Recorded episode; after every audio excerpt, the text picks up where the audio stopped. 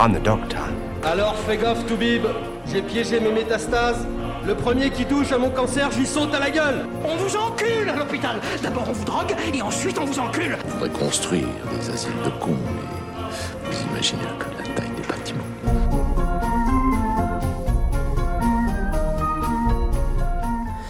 Eh bien, me revoilà devant ce micro avec vous pour continuer dans pendant cette nouvelle année à vous parler du facile monde de la santé.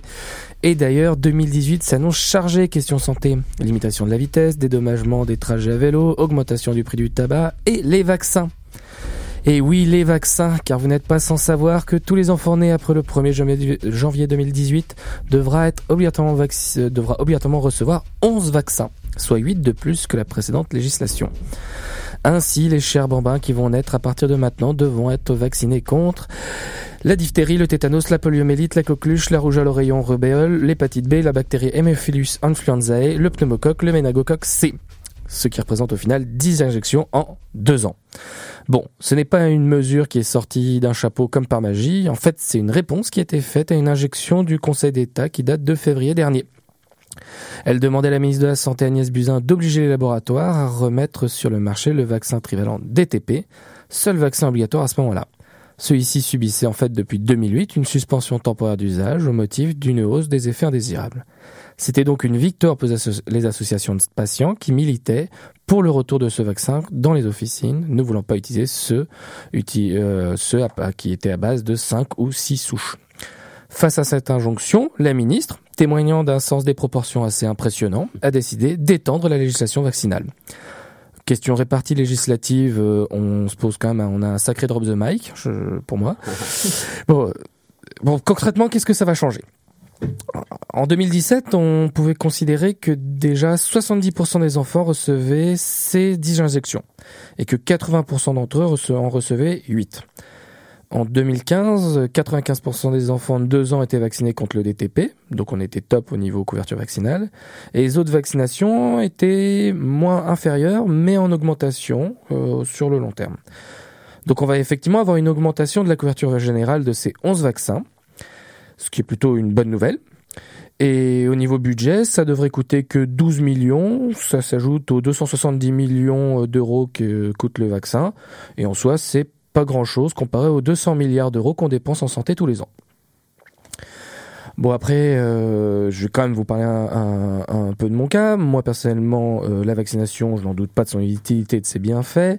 Euh, ça a sauvé des millions de vies, ça en sauvera des millions. Je suis en train de finir mes études de pharmacie et je fais de la santé publique à côté. Donc la vaccination, je suis clairement quelqu'un qui est pour. Mais cette loi, elle me surprend énormément.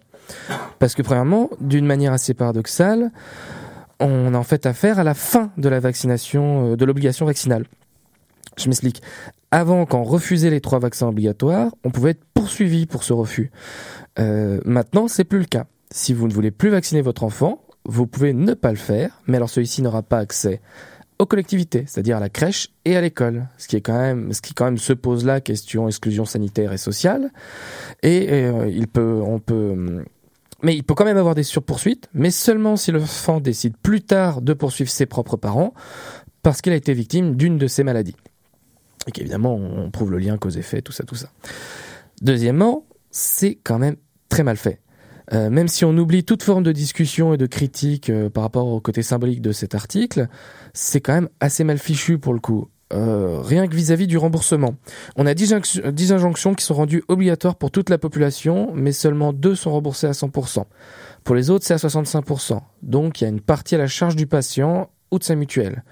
En France, on considère qu'il y a 5% de la population qui ne bénéficie pas de mutuelle et toutes les mutuelles ne remboursent pas les médicaments. Donc euh, c'est souvent des familles en plus défavorisées qui sont dans ce cas-là. Et encore une fois, socialement, on pourrait faire mieux. Un autre exemple, si on a, effectivement affaire à une urgence sanitaire et que l'on rend obligatoire cette vaccination, pourquoi est-ce qu'on n'en simplifie pas sa prescription? En s'inspirant des coupons grippe pour les personnes âgées ou à risque euh, Là, on continue à multiplier les passages chez le médecin ou chez le pharmacien et donc encore une fois potentiellement les dépenses individuelles. Et on sait que, on sait quelque chose, que quelque chose qui permet de favoriser la vaccination, c'est la levée des contraintes. Donc en plus de la rendre obligatoire, on, aurait quand même pu aussi la rendre facile. Mais voilà, La ministre de la Santé l'a annoncé sur France Inter cet automne. C'est la contrainte qui va ramener la confiance. Comme le prouve très bien l'enquête IFOPS qui est publiée le 8 janvier dernier et qui explique que 55% des Français pensent que, je cite, le ministère de la Santé est de mèche avec l'industrie pharmaceutique pour cacher au grand public la réalité sur la nocivité des vaccins. Et ça euh, seulement après 50 euh, ans d'obligation vaccinale pour que trois vaccins. Donc pour le coup, on est sûr que la contrainte, ça améliore la confiance. Voilà. Bon, D'ailleurs, une, obligation vaccinale qui, à la base, devait être temporaire. Hein. C'était comme ça qu'elle s'était créée. Pour moi, cette mesure, c'est l'expression d'autre chose. Actuellement, dans mes études, on me parle de bienfaisance, de non-malfaisance, de participation, de faire avec et non pas pour.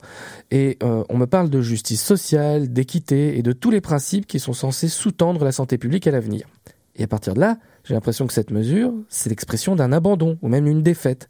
On a arrêté de chercher à convaincre pour imposer et ainsi continuer à faire ce qu'on fait depuis 50 ans avec les vaccins. Considérer que parce que c'est obligatoire, cela va de soi qu'aucune argumentation n'est possible, que la formation et l'éducation n'ont pas d'intérêt puisque c'est obligatoire.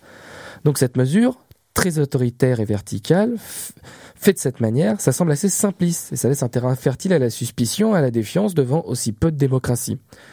Or, on a pu voir avec les élections présidentielles en 2016 et en 2017 que les arguments anti-va faisaient leur bonhomme de chemin dans les programmes politiques. On n'est donc pas à l'abri euh, que cette obligation vaccinale soit l'enjeu d'une élection future et que le scandale sanitaire qu'un scandale sanitaire derrière en soit la conclusion.